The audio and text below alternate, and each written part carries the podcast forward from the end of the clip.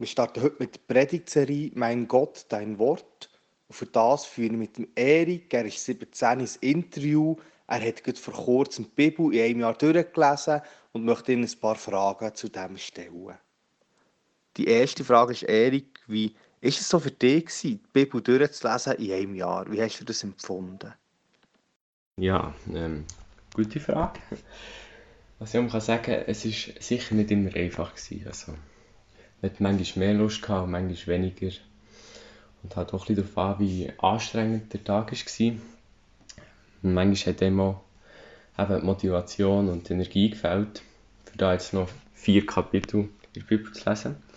Aber ich glaube, gleich hat mir Gott immer wieder Energie geschenkt, für dass die Kapitel kann lesen. Und ähm, ja, was ich auch noch wichtig finde, so im Nachhinein betrachtet, ist, ähm, dass man wirklich einen festen Zeitpunkt hat, wenn man die Bibel lesen Dass man dann immer genau zu dieser Zeit die Bibel lesen Und das war bei mir auch so. Gewesen, und zwar habe ich immer, wenn ich von Schule heimgefahren im Zug, ähm, habe ich die vier Kapitel gelesen. Und dann, wenn ich wieder mal im Zug war, habe ich gewusst, ah, ich sollte noch Bibel lesen. Und das war für mich recht einfach, gewesen, ähm, daran zu denken, jeden Tag vier Kapitel zu lesen. Und ähm, ja, das finde ich sicher noch, ich noch recht wichtig, dass man, dass man so wie eine feste Zeit hat. Und wenn man das hat, dann ist es eigentlich gar nicht so schwierig, da jeden Tag, also jeden Tag daran zu denken, noch die Bibel zu lesen. Genau. Was ist dir neu aufgefallen? Was ist dir neu wichtig geworden, jetzt gerade in diesem Jahr mit der Bibel? Also ich glaube, was mir neu bewusst ist geworden, ist ähm, ja, das Prophetenbücher, also was Jeremia und Jesaja und so haben geschrieben, dass das auch noch für uns gilt. Weil, ähm, als ich so angefangen habe, Bibel lesen, habe ich so gedacht, ja, es wird recht langweilig, wenn ich die Propheten lese und ähm, ja, die können mir auch nicht so viel sagen, weil wenn ist sowieso alles schon vorbei und die Israeliten sind ja schon lange wieder ähm, aus dem Exil raus. Aber als ich dann lesen habe, habe ich gemerkt, mal, es, es trifft eigentlich auf mich zu, auf meine Situation.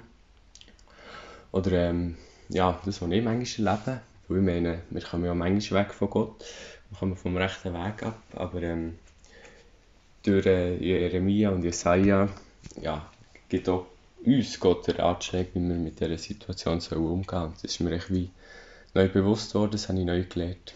Ja. Wenn man so Bibel liest, zieht sich das ja schon noch recht, vor allem vielleicht im Alten Testament, vielleicht auch gewisse Sachen im Neuen Testament und ja, habt ihr gewisse Sachen Mühe gemacht oder wo hast du vielleicht ein weniger Freude gehabt beim Lesen? Ja, ich habe vor allem Mühe gehabt mit den letzten paar Mosebüchern, also 3., 4., 5. Mose. Weil ähm, ja, dort macht Gott halt den Menschen Vorschriften, wie sie leben sollen und ja, tut halt viele Regeln aufstellen. Und da für mich so ein bisschen der Bezug zu der, also zur, ähm, zur jetzigen Zeit gefällt und so. Und das habe ich nicht so spannend gefunden. Und vor allem dann, wo Gott Mose oder Maron hat gesagt, ja, wie lang das der Tempel soll sein, wie groß, wie breit und so. Das, das habe ich am wenigsten spannend gefunden, jetzt so im Nachhinein betrachtet. Aber ähm, ja, ich bin auch dort irgendwann durchgekommen und habe Freude gehabt, was, was, wieder mit, äh, was wieder mit der Ruth oder mit dem Samuel ist weitergegangen, wo wieder ein bisschen mehr passiert ist. Ja. Und als letztes würde mich noch wundern, was war die Gewinn von dem Ganzen? Was würdest du sagen, mal, das hat sich wirklich gelohnt und vielleicht, wo du auch andere kannst, wie vielleicht ermutigen, für das so zu machen. Was war die Gewinn von dem Bibellesen in einem Jahr? ja, ich glaube, während dem Jahr habe ich Gott besser lernen kennen, Jesus besser lernen kennen. Ich habe gemerkt, ähm, wie mächtig das Gott ist, all die Wunder, die er tut und ähm, all das Gute, was er auf der, auf der Erde hat entstehen Aber ich habe auch gemerkt, ähm, ja, was Gott von uns möchte, wie wir leben und so. Und ich kann das echt jedem empfehlen, weil ähm, wie, man bekommt wie einen neuen Blickwinkel auf die Bibel ähm, auch einen anderen Bezug und ja, mehr, es, wird einem, es werden einem Sachen bewusst, wo, wo ihm vorher vielleicht gar nicht aufgefallen sind oder äh, wo man anders interpretiert hat und ähm, man, macht, man hat sicher einen Gewinn, wenn man die Bibel einem Jahr durchliest. Merci vielmals, Erik, für deine Bereitschaft, mit mir ein Interview zu führen, uns teilzuhaben an deinem Bibellesen, das du gemacht hast im letzten Jahr. Wir haben ein Interview geführt über das Telefon und merci nochmal für die Bereitschaft. Die Predigtserie, die wir heute neu starten, heisst Mein Gott, dein Wort. Und es geht darum, dass wir eben die Bibel lesen. Ich nehme an, dass du von Zeit zu Zeit selber auch die Bibel lesest, vielleicht auch regelmäßig, jeden Tag irgendwo zu einer bestimmten Zeit, wo du die Bibel lesest, wo du dran bist, vielleicht ein Kapitel, vielleicht mehrere, vielleicht auch noch gewisse Verse. Ich denke aber auch, dass es dir ähnlich geht, vielleicht um Erik oder auch mir, dass du zwischendurch auch Fragen hast. Dass Sachen auftauchen und man denkt, hey, wie kann das sein? Sachen, die einem Mühe machen. Und die Predigtserie tut sich genau um so Themen kümmern oder zuwenden und so Themen behandeln.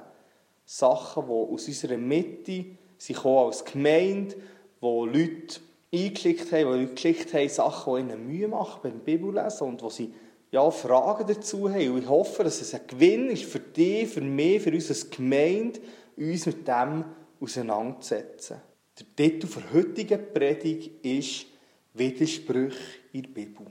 Ja, vielleicht sieht es auch schon der Titel dieser Predigtserie überhaupt aus. Mein Gott, dein Wort. Ja, was heisst es überhaupt? Und zuerst wollen wir ein paar Gedanken hier darüber machen. Weil man kann den Titel «Mein Gott, dein Wort» auf drei verschiedene Art und Weise verstehen. Zum einen kann es einfach ein Beziehungsausdruck sein, im Sinne von «Hey, ich glaube an dich und wegen dem bist du mein Gott und es ist dein Wort, das ich darauf höre, das ich mich damit beschäftige, das ich mich ja, besser auskennen darin, wo ich täglich versuche zu forschen.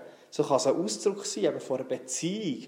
Du bist mein Gott und das ist dein Wort, wegen dem befasse ich mich damit. Auf der Suche nach einer Wahrheit und es können auch Fragen auftauchen. Das ist eine Möglichkeit, wie man das verstehen kann. Etwas anderes ist, dass es eine Frage ist. Ein Ausdruck so, mein Gott, ist das dein Wort? Ist das wirklich so, wie es drinnen steht? Stimmt das? Hm, das ist irgendwie komisch. Es gibt ja sehr viele Begegnungen, auch in der Bibel, die Serie tut so Sachen behandeln, die speziell sind, die vielleicht komisch sind, die schwierig sind zum Einordnen für uns. Ja, zum Teil Sachen, wo wir das Gefühl haben, das, das kann man nicht stimmen, das kann doch nicht wahr sein. Und das andere kann auch sein, dass wir sagen, ein Ausrufezeichen hinten dran so, ach, mein Gott, dein Wort, oh nein, das ist so schlimm, so Mühe habe ich damit. Kann das überhaupt sein? Nein, das kann ich fast nicht glauben, dass es wie ein Ausrufezeichen ist. So, ja, Sachen, die uns Mühe machen. Oder vielleicht hast du grundsätzlich Mühe mit der Bibel als Gott Wort. Und die Predigtserie soll in die Richtung gehen, wo wir eben die Bibel neu entdecken wo wir vielleicht auch Sachen ansprechen die kritisch sind. Sachen, die uns Mühe machen können. Ich versuche, auch ein selber eben tiefer zu graben, aber ich werde es nie ganz schaffen, abschließend alles zu erklären. Sondern es ist eine Reise, die wir zusammen machen wollen. Vielleicht eben auch die Stellen anzuschauen, die eher schwieriger sind. Und die heutige Predigt soll den Start machen. Vielleicht ein bisschen allgemeiner eben. Vielleicht nicht nur ein Thema. Wir werden zwar an einem bestimmten Thema das aufgreifen, aber es tut vielmehr ja, die ganze Frage von Widersprüchen in der Bibel wie aufgreifen. Als Christ gehe ich davon aus, dass die Bibel Gottes Wort ist. Und so kann man auch sagen, ist vielleicht 2 Timotheus 3, Vers 16, so ein, bisschen ein Leitspruch, auch für mich, wie ich die Bibel sehe. Der steht, und ich lese aus der Hoffnung für alle, denn die ganze heilige Schrift ist von Gott eingegeben. Sie soll uns unterweisen, sie hilft uns, unsere Schuld einzusehen, wieder auf den richtigen Weg zu kommen und so zu leben, wie es Gott gefällt. Die Aussage würde ich eben sehr auch teilen und würde sagen, ist für mich eine Zusammenfassung, wie ich die Bibel sehe. Auf der anderen Seite ist aber auch, kann Sachen geben in der Bibel, wie Widersprüche scheinen. Ja, gewisse Sachen, die am einen Ort auftauchen, am anderen nicht. Und heute wollen wir uns eben mit so einer Geschichte befassen. Du kannst es nachlesen, zum einen im Lukas-Evangelium, Kapitel 2, Verse 1 bis 40 und im Matthäus-Evangelium, Verse 1 bis 23. Das ist bei beiden ist es die Geschichte, wo Jesus auf die Welt kommt. Die Weihnachtsgeschichte, das Weihnachtsgeschehen, das der geschildert ist. Und wir wollen uns anhand von dieser Geschichte ein bisschen überlegen, ja, was scheint denn hier als Widerspruch? Gerade an einem bestimmten Teil ist das der Fall. Und wieso gibt es vielleicht eben gleich auch gute Gründe, anzunehmen und zu sagen, hey, mal, die Bibel ist Gottes Wort, von Gott eingegeben und es ist vielleicht vordergründig, mag es wie ein Widerspruch scheinen, aber es muss gleich nicht heißen, dass es eben nicht Gottes Wort ist. So wollen wir eintauchen, jetzt geht in die Geschichte, du ein bisschen äh, erzählen, wie das so ist. Du kannst es eben gerne nachlesen, Lukas Evangelium, Matthäus Evangelium, jeweils das Kapitel 2. Als erstes und nicht das Geschehen im Lukas Evangelium schildern. Dort ist die Chronologie wie folgt. Die Eltern von Jesus leben in Nazareth. Sie reisen dann von dort nach Bethlehem und dort in Bethlehem wird Jesus in einem Stall geboren. Und in der gleichen Nacht begegnen Engel den Hirten auf dem Feld und die kommen dann auch zu dem Kindli und tun das Kind anbeten.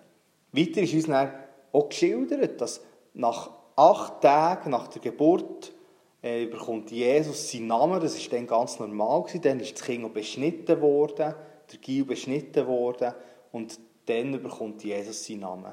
Wiederum 33 Tage später, also 41 Tage nach der Geburt, reist dann die Familie nach Jerusalem. Das war so, gewesen, dass man das gemacht hat. Und Jesus war der erstgeborene Sohn. Gewesen. Und dann hat man immer wie Gott geweiht, das Erstlingsfrucht sozusagen. Und es war aber auch so, gewesen, nach 40 Tagen erst, weil im jüdischen Gesetz ist es so gewesen, vom von Mose her, oder es gegeben hat, dass die Frau unrein war nach einer Geburt. Und sie hat dann müssen wie warten, bis sie wieder rein war, sich reinigen und dann nach Jerusalem gehen und dort auch ein Opfer darbringen, eben zum einen für Jesus, aber auch für sich selber. Dort vor Ort in Jerusalem haben Simeon und Hannah haben Jesus erkennt, dass er der Messias ist, dass er der versprochene Retter ist und von dort sie sind dann direkt zurück nach Nazareth gegangen. Das steht so im Lukas-Evangelium, das das so schildern. Das sind die Verse ähm, 1 bis 39, 1 bis 40 relativ schnell in einem Schnelldurchlauf. Und im Matthäus-Evangelium steht dort die Weihnachtsgeschichte, steht dort, wie Jesus auf die Welt kam, aber es wird uns auch ein bisschen anders geschildert. Und dort ist die Chronologie oder das Geschehen so aufgeschrieben. Jesus wird in Bethlehem geboren. dann kommen Sterndeuter, weise Könige aus dem Osten, die kommen nach Jerusalem, weil sie in den Sternen gesehen dass ein wichtiger König wird auf die Welt kommen. Sie kommen nach Jerusalem und er mit dem Herodes, das war der Herrscher von dieser Zeit, ähm, eher einem verschlagenen Typ, eher einem schwierigen, der nicht so gut war. Und sie werden dann von dort nach Bethlehem geschickt. Und dort sagt ihnen der Herodes so, hey, sagt mir dann, wenn ihr ihn gefunden habt, ich will demjenigen Kind, dem König, auch opfern, kommt zurück zu mir und sagt mir es dann. Die haben sich auf den Weg gemacht nach Bethlehem, haben dort Jesus gefunden und ganz viele Geschenke überbracht, sehr teure Sachen und haben dann aber auch ja, einen Traum gehabt und eine Weisung bekommen von Gott, wo er ihnen sagt, sie sollen nicht bei Herodes vorbei, sondern einen anderen Weg nehmen. Sie sollen anders auf den Heimweg gehen, in den Osten, von dort, wo sie herkommen. Und hier steht dann, dass in der gleichen Nacht Josef ist gewarnt worden, dass sie sofort nach ähm, Ägypten fliehen um Jesus zu retten. Wo eben dann der Herodes gemerkt hat, dass die Sterndeuter, die weisen Leute nicht zurückgekommen ist er verrückt worden und hat alle Kinder töten alle Gielen töten in Bethlehem, wo zwei Jahre und jünger waren. Das klingt immer so mega, als wären es Tausende von Kindern und ja, es war auch schlimm gewesen, Aber man geht davon aus, dass sie nicht Tausende waren, weil Bethlehem war relativ klein. Man geht so zwischen, ja, unterschiedliche Zahlen, aber 6 bis vielleicht 20 Kinder um. Es ist immer noch brutal, aber eben, es waren nicht Tausende. Das kann auch der Grund sein, für, dass vielleicht eben gewisse Geschichtsschreiber, die sonst über Herodes geschrieben haben, das gar nicht besonders erwähnt haben, weil der Herodes war sehr ein schlimmer Herrscher war und hat nicht, ja, das hat nicht rausgestochen aus seinen Taten, die er sonst schon gemacht hat. Wir lesen dann weiter dort am Ende von Matthäus 2, wo das beschrieben ist, im Vers 23, dass dann der Herodes stirbt und dann Josef und Maria zurückkommen und dann in Nazareth sich niederlassen. Hier stellt sich jetzt auch die Frage, wer von diesen beiden Berichten hat recht? Weil aufgrund von Lukas sollte man davon ausgehen, dass 45 Tage nach der Geburt ungefähr, 40, 45 Tage so, kehren seine Eltern dann mit ihm zurück nach Nazareth. Wenn wir aber im Matthäus-Evangelium lesen, dann ist Jesus nicht direkt zurückgekehrt mit seinen Eltern nach Nazareth, sondern sie sind zuerst nach Ägypten gegangen. Und jetzt können wir wirklich sagen, hey, hier widerspricht sich doch die Bibel. Das ist ein Widerspruch und ja, das wird vielleicht nicht jetzt explizit einstellen, weil die wird nicht so viel gebraucht, um sagen, die Bibel widerspricht sich. Hier wird vielmehr einfach gesagt, ja, die Bibel ist eh mythologisch, das ist erfunden und, und sie waren auch gar nicht in, in Bethlehem gewesen. Aber wenn wir sagen, nein, das stimmt, und die Berichte stimmen, dann stellt sich schon die Frage, ja, wie bringt man das irgendwie überein, dass es kein Widerspruch ist. Vielleicht muss man auch noch sagen, so von Lokalisierung her, von Nazareth auf Bethlehem waren es etwa 170 Kilometer. Hingegen von Bethlehem auf Jerusalem war es eine Stunde. Ja, ich versuche jetzt mal, die zwei Texte herzubringen, ähm, übereinzubringen, dass es plausibel scheint, dass es vielleicht eben auch Sinn macht. Und das sage ich bewusst, das ist meine Herangehensweise, jetzt, wie ich das mache, meine Begründung. Vielleicht bist du anderer Meinung, du darfst mir das gerne noch wissen, aber es ist echt eben wie eine Möglichkeit, wie ich das sehe. Vorab möchte ich schicken, dass das für mich als Prinzip ist, dass die Bibel nicht immer alles beschreibt. Dass wir nicht alles wissen über Jesus, sondern dass wir gewisse Sachen wissen, gewisses wissen wir nicht. Nur, wo etwas ausgelassen ist, heisst es noch lange nicht, dass es nicht auch passiert ist. Hier zum Beispiel bin ich eben der Meinung, dass jetzt der Lukas nicht davon schreibt, dass, er, dass Jesus in Ägypten war, aber dass es gleich eben auch gute Gründe gibt, für diese Übereinstimmung zu bringen mit dem, was der Matthäus sagt. Ein grosser Unterschied würde ich in den zwei Geschichten sehen, nämlich anhand von dem, was sie beschreiben. Das Lukas-Evangelium schildert uns, wie Jesus seine Eltern von Nazareth nach Bethlehem kommen, wie er Jesus dort geboren wird und wie gleiche Nacht Engel den Hirt auf dem Feld begegnen und ihnen erzählen, hey, euch ist der Heiland geboren. Wie sie das erzählen und ihnen sagen, hey, geht dorthin, geht es überprüfen. Und die Hirten kommen näher, kommen dorthin und sehen Jesus. Noch in dieser Nacht, wo er geboren ist worden, sehen sie ihn. Und dann haben wir die Geschichte von Matthäus, wo man nicht genau weiss, wo das man es einordnen muss. Aber ich würde es nicht unbedingt zwingend einordnen an dem Abend, wo Jesus geboren ist. Weil sie sehen einfach das Sternzeichen. Sie wissen, dass etwas Grosses wird passieren und gehen nach Jerusalem.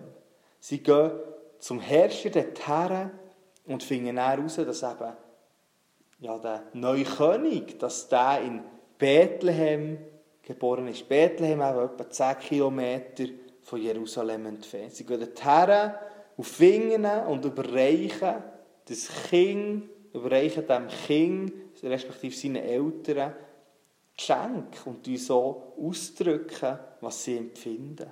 Sie haben einen Traum, wo Gott ihnen sagt, hey, geht auf einen anderen Weg, hey, geht nicht mehr so, hey, wie sie kommen über Jerusalem, sondern geht einen anderen Weg, hey. Und in dieser Nacht wird näher der Josef auch gewarnt, dass sie nach Ägypten sollen gehen sollen. Und hier ist jetzt so ein bisschen die Frage, ähm, Lukas 2, Vers 21, dort bekommt Jesus seinen Namen am achten Tag nach der Geburt. Das kann vor dem passiert sein, wo die Weisen sind vorbeigekommen. Also, dass Jesus auch schon älter war. Weil insgesamt bleiben sie ja ein mehr als 40 Tage in Bethlehem, wie das uns Lukas schildert. So können wir wie vielleicht auch sagen, dass die Weisen erst sehr spät sind gekommen. Vielleicht sind sie erst ganz am Schluss gekommen, an dem Tag, wo sie sie aufgebrochen. Und von dort aus sind dann Jesus, seine Eltern, mit Jesus aufgebrochen nach Jerusalem. Und etwas, was mir auch einleuchtend scheint, der Lukas weist darauf her, ein paar Mal in seinem Evangelium auch, sehen wir Hinweise, dass er mit der Maria geredet hat. Zum Beispiel Lukas äh, Kapitel 2, Vers 19. Dort lesen wir, Maria aber behielt alle diese Worte und bewegte sie in ihrem Herzen.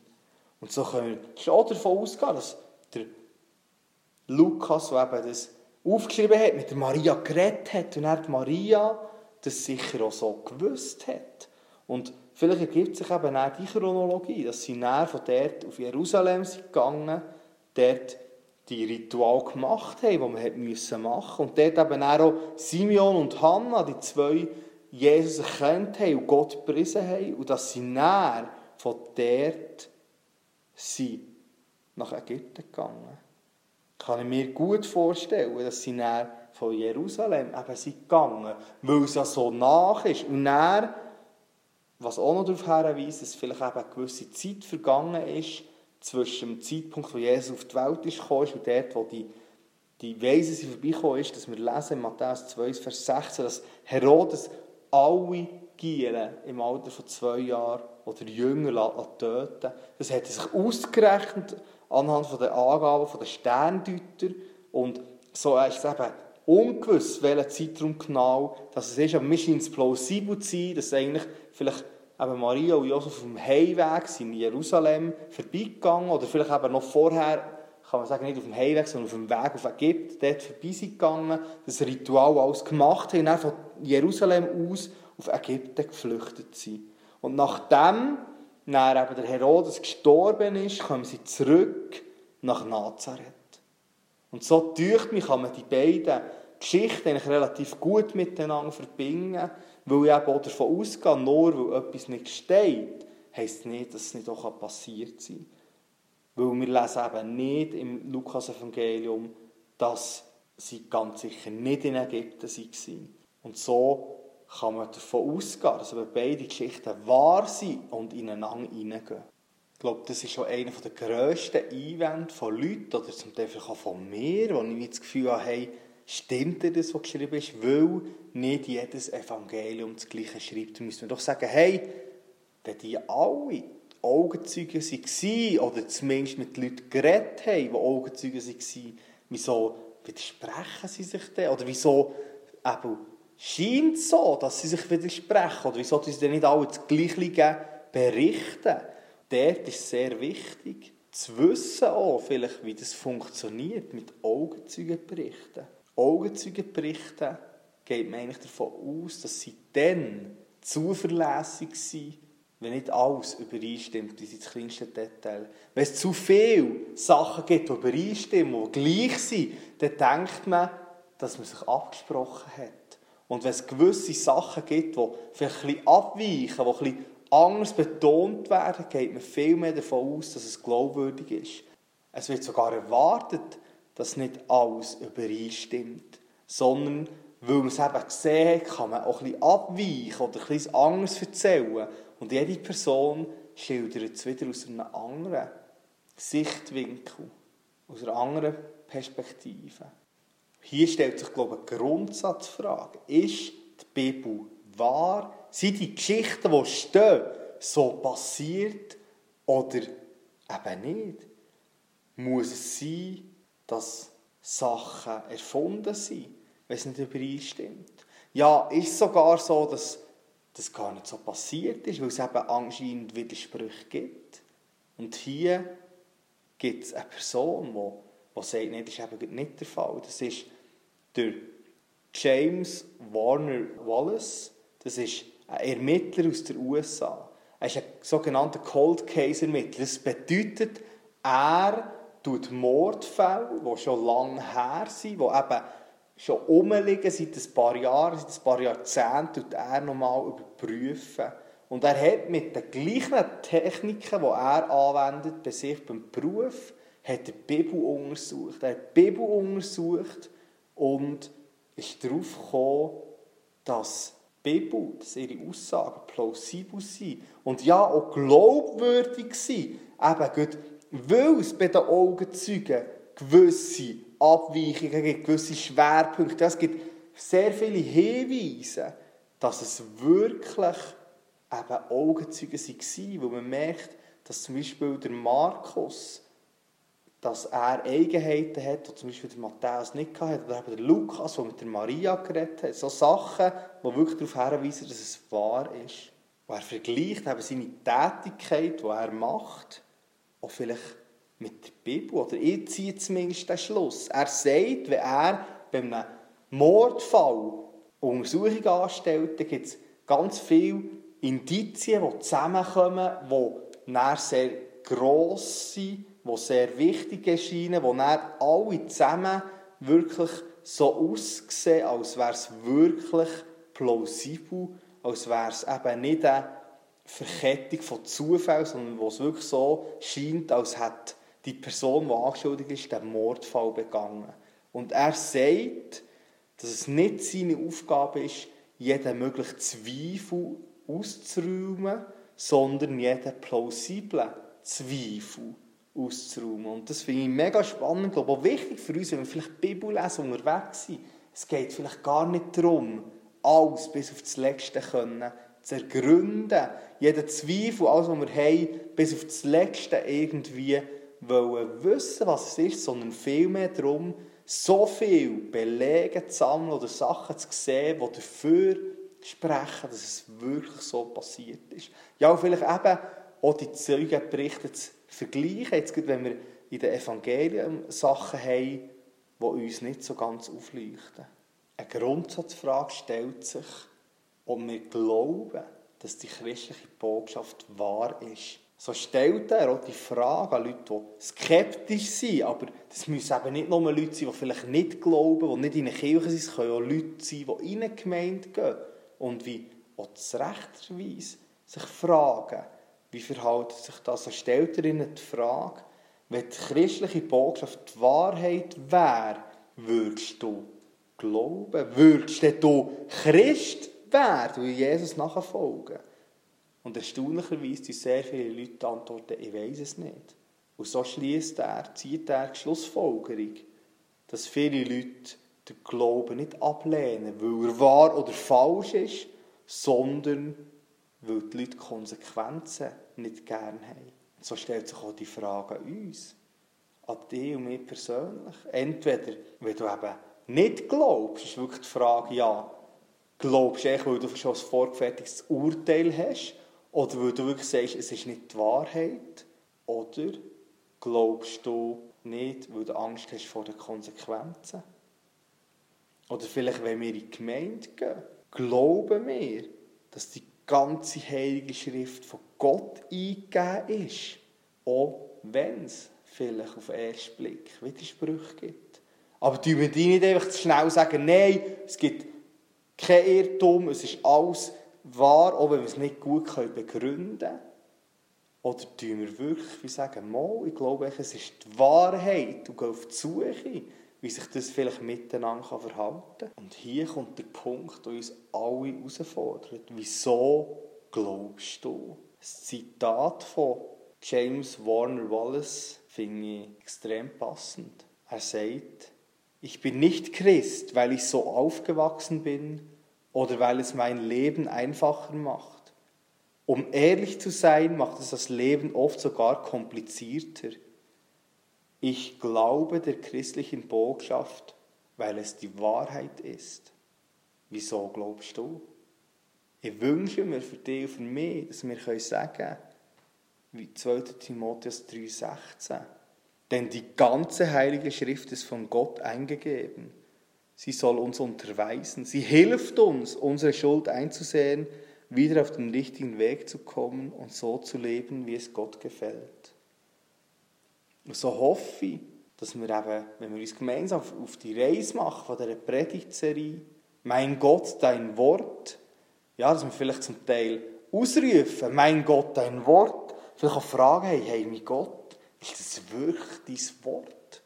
Aber dass es eben wirklich auch darf werden zu einem, hey, du bist mein Gott, das ist dein Wort und das ist die Wahrheit, ich glaube daran. So wollen wir uns auf den Weg machen, gemeinsam. Und so möchte ich zum Start von dieser Serie wirklich die Frage mitgeben, wieso glaubst du an Gott? Oder eben vielleicht, wieso glaubst du nicht? Ich tue noch beten zum Abschluss. Vater im Himmel, möchte Merci sagen, dass du uns dein Wort gegeben hast. Du siehst aber auch, wie schwierig das ist für uns, irgendwo dran zu bleiben. Zu lesen, ja, und vielleicht auch zu begreifen, das zu erfassen. Du siehst aber auch dort, was Widersprüche gibt, Sachen, die uns nicht aufgehen. Ich möchte dich bitten, dass du uns hilfst beim Verstehen. Dass du uns so hilfst, nicht echt schnell darüber hinweg zu sehen. Ich sage, es muss einfach wahr sein, auch wenn wir es irgendwie nicht begreifen können, sondern dass du uns hilfst, in deinem Wort zu forschen und zu erkennen, dass es mehr Sachen gibt, die dafür sprechen, dass es wahr ist, als dagegen. Und hilft uns, dass wir wirklich begründen können, wieso wir glauben, ja, dass wir uns auf die Suche nach dir machen können. Ich möchte dich besonders für die Serie bitten, dass du uns hilfst bei den nächsten sechs Themen, ja, irgendwie aufzuzeigen, zu zeigen, was dran ist und wo, ja, dass vielleicht auch Sachen dürfen ans Licht kommen, Herr. So möchte ich bitten, dass du bei uns bist in der nächsten Zeit und auch in den kommenden Wochen. Amen.